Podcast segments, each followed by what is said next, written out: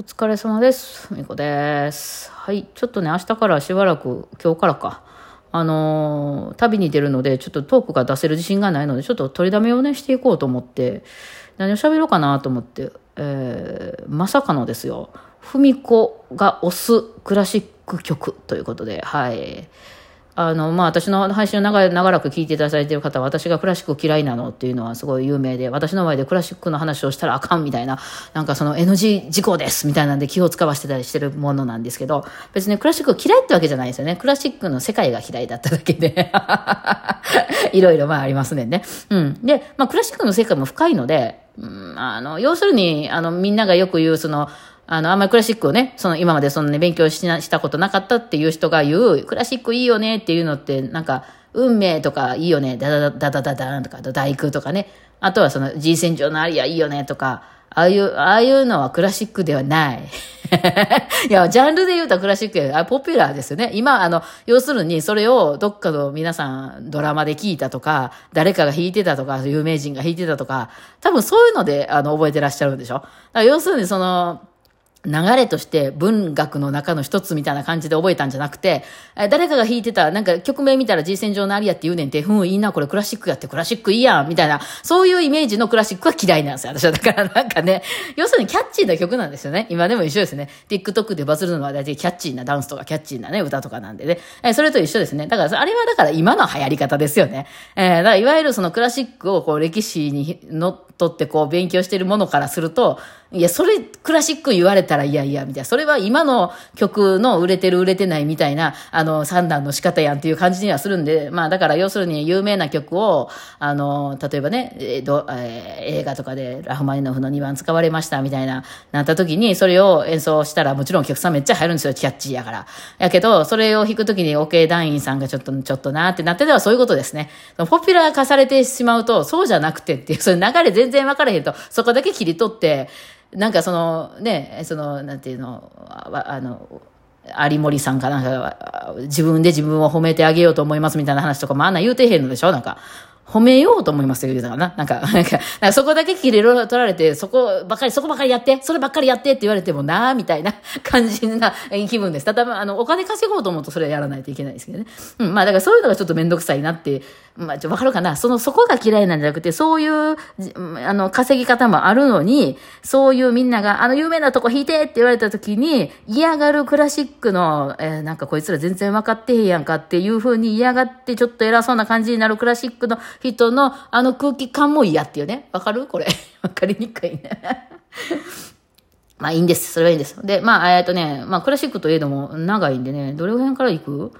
まあ、で、どの辺から行くっていうか、私好きなのは結構後期の方なんで、バロックとか古典には私の好きな作曲家はいませんね。これね、大体バロックぐらいから始まる？どうなん？クラシックって。ルネッサンスぐらいから始まる？あの、バあのクラシックってね、こう、時代ごとに分かれてて、うん、そうだな、いわゆるその中世の頃？中世の頃はまあ中世って言われてるだけかな。あの、教会音楽とかいっぱいあった頃ね。それルネッサンスっていう、ルネッサンスをやってたこの大航海時代で、この教会がちょっと潰れま、潰れてへんけど、まあ、下火になって、あの、王族がめっちゃ出てきた頃よ。あれよ、あの、ね、あの、なんか、まだそこまでいかんのか。宗教、だんだん王族出てきますよぐらいの時か。がルネッサンスね。うん、そうそうそう。で、その、その後や、王族出てくる。バロックのこれや。そう、王族がめっちゃ出てきて、要するに教会がちょっと、あの、力弱なって、あの、いわゆるマリー・アントワネットとか出てきた頃が、もう要するに豪豪華で、派手で、みたいなことがバロック時代ですね。えーそんな派手なことやってると、革命が起こるもんで、大体。で、革命が起こった後が古典派って言われてるやつで、まあ、この頃産業革命やったりなんだって、まあ、地道にこう人類は進んでいくわけなんですけど、えーそこからの流れで、えーロマン派、印象派みたいな感じに来て、はい、第一次世界大戦と、なぜそうなるみたいなね。まあ、そんなもんすよね。まあ、いいよね。まあ、その世界大戦ぐらいまで来たのが近代って言われてて、まあ、ここもその、まあ、クラシックはクラシックやな。結構この辺好きですよ、私。だから、結構私はもう1800年代より後の方が好きではあります。はい。うん。なので、あんまり、いわゆるモーツァルトとかバッハとかいうのは全然、あの、嫌いでもないんですけど、頭に入ってきません。あなんかあの、地味すぎて全然なんか、味薄すぎてなんか飲みました私みたいな感じにちょっとなってる感じもあるんで、まあ一応クラシック現代ものとかもあったりして現代も流れてるんですけど、そうだな作曲が音に見ていきますか？ねえ、どうしよう、バロック。バロックから、バッハぐらいから有名やもんね。えーっと、ちょっと待ってくださいよ。はい、ちょっと年表みたいなの出してきた。えー、まあ、バロックといえばバッハみたいな。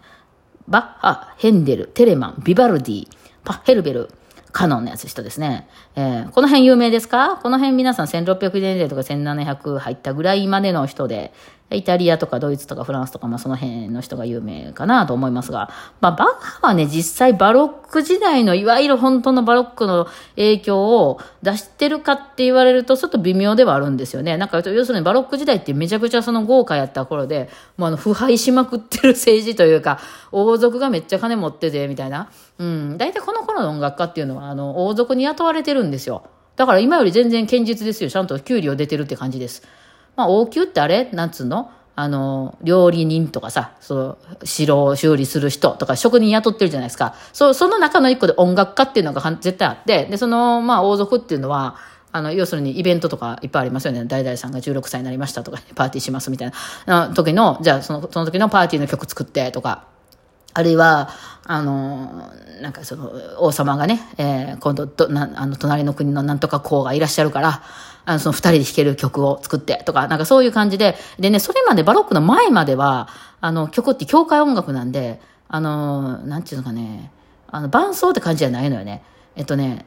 旋律を、まあ、あの、一、第一パートの人が旋律バーってラララララって歌っていきますやんか。で、今度は第二パートの人がそれの横でまたラララララってその同じのを歌うんじゃなくて、ちょっとこう、あの、違うメロディーを歌っていくわけですよ。で、また第三パートの人がまた違うメロディーを歌って、4パートとかも、もっとあるのもあるで、だからそれぞれが全然違うパートの曲を歌ってるけど、4つ合わさると綺麗みたいな曲なんですよね。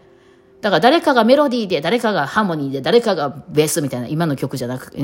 スタイルじゃなくて、全員メロを歌ってるんですよね。そのメロがなんかこう、うまいことを、こうなんか、まあ、あの、絡み合い、音楽になってるみたいな、まあ、教会音楽そんな感じです。あの、合唱なんかもそうですよね。うん。なんで、あの、まあ、誰がメロディーって特にないんですよ。うん。誰、誰もが主主役であり、誰もが伴奏であるみたいな感じなんですけど、このバロック時代になったら、その、いわゆる王族がね、メインになってきますんで、あの、王様が、いや、俺ちょっとフルート今度弾きたいんだけど、わかりましたもう伴奏させていただきますみたいな王様がもう、あの、メロディーバーって作曲家作って、後ろの人はもう、ズンチャッチャッチャ、ズンチャッチャッチャみたいな、もう伴奏しかせえへんみたいなね。まあ、王様が一番目立つように、こう、綺麗なような曲を書くみたいな感じになってきますんで、いわゆる今のげ、あの、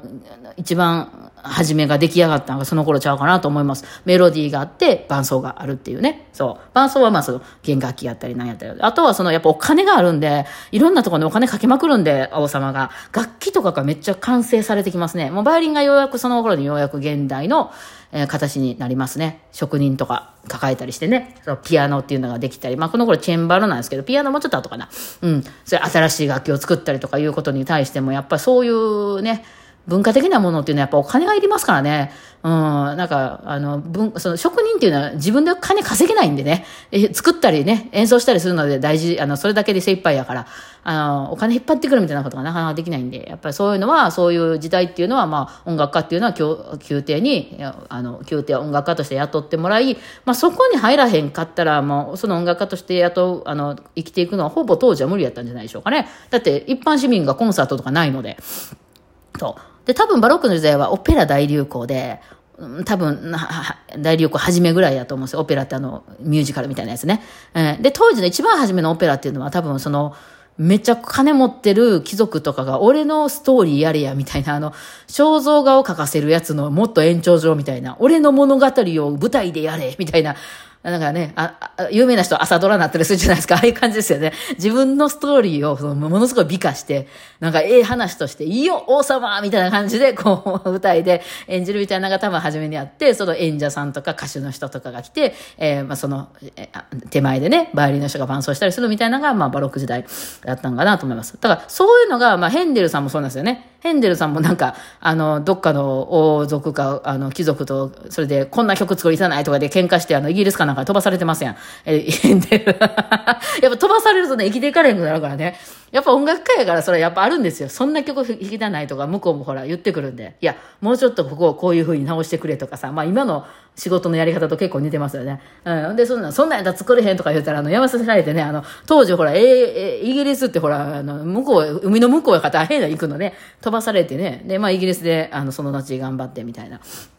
それこそその、あの、そう雇われてる王様がちょっとおいおこみたいになったりとかしたら機嫌直しの音楽作ったりとかね、やってまして ね。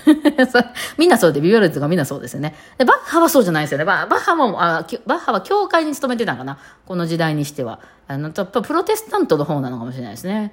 だからまあ、あれなんですかね。あの、もちえっ、ー、と、地道に、だからそういうあんまり派手な方じゃなくて、地道に教会に曲書いてたっていう、まあ地域性もあったみたいで、だからちょっとどっちかというと当時からしてたら時代遅れみたいな、あいつ派手な曲全然書かへんな、みたいな、なんか真面目な真面目な曲ばっかり書いて、もうちょっと今風の曲も書けようみたいな感じで周りから言われたりしてた、みたいな話は読んだことありますけど、あの、でもね、やっぱバッハの中にもね、その当時流行ってた通奏低音っていうベースラインね、今でいうベースラインがここでできたんですよ。それが、それを結構ゴリゴリ使ってたりして、その教会音楽の中に。うん、やっぱ影響は見られますね、やっぱね。やっぱかっこいいと思うもんは取り入れていきたくなりますもんね。はい。まあそんなこんなで私の好きな曲っていうのは特に何もなかったですけど、バッハは特に好きではないです。はい。その次に、あの、古典派っていうのが来るんですけど、ここでだから要するに市民がぶち切れて革命を起こしまくるんですよね。はい。で、あの、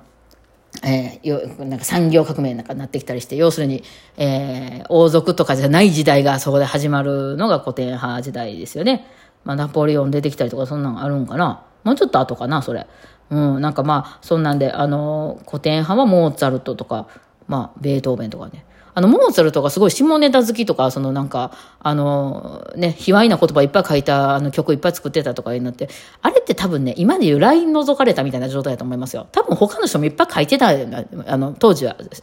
あの、手紙とかやけど、ね、あの、ちょっと、あの、何、恋人同士とかが会話するのにちょっと卑猥な言葉を使ったりしますやんか？あれが、なんか、後々立派、立派なりすぎて全部出されてもうたみたいな、多分そんな感じだと思われますね。はい。えー、まあ、じゃあ、固定派から今度言いましょうか。ようやく次ぐらいから私の好きな曲いけるかな。ではでは。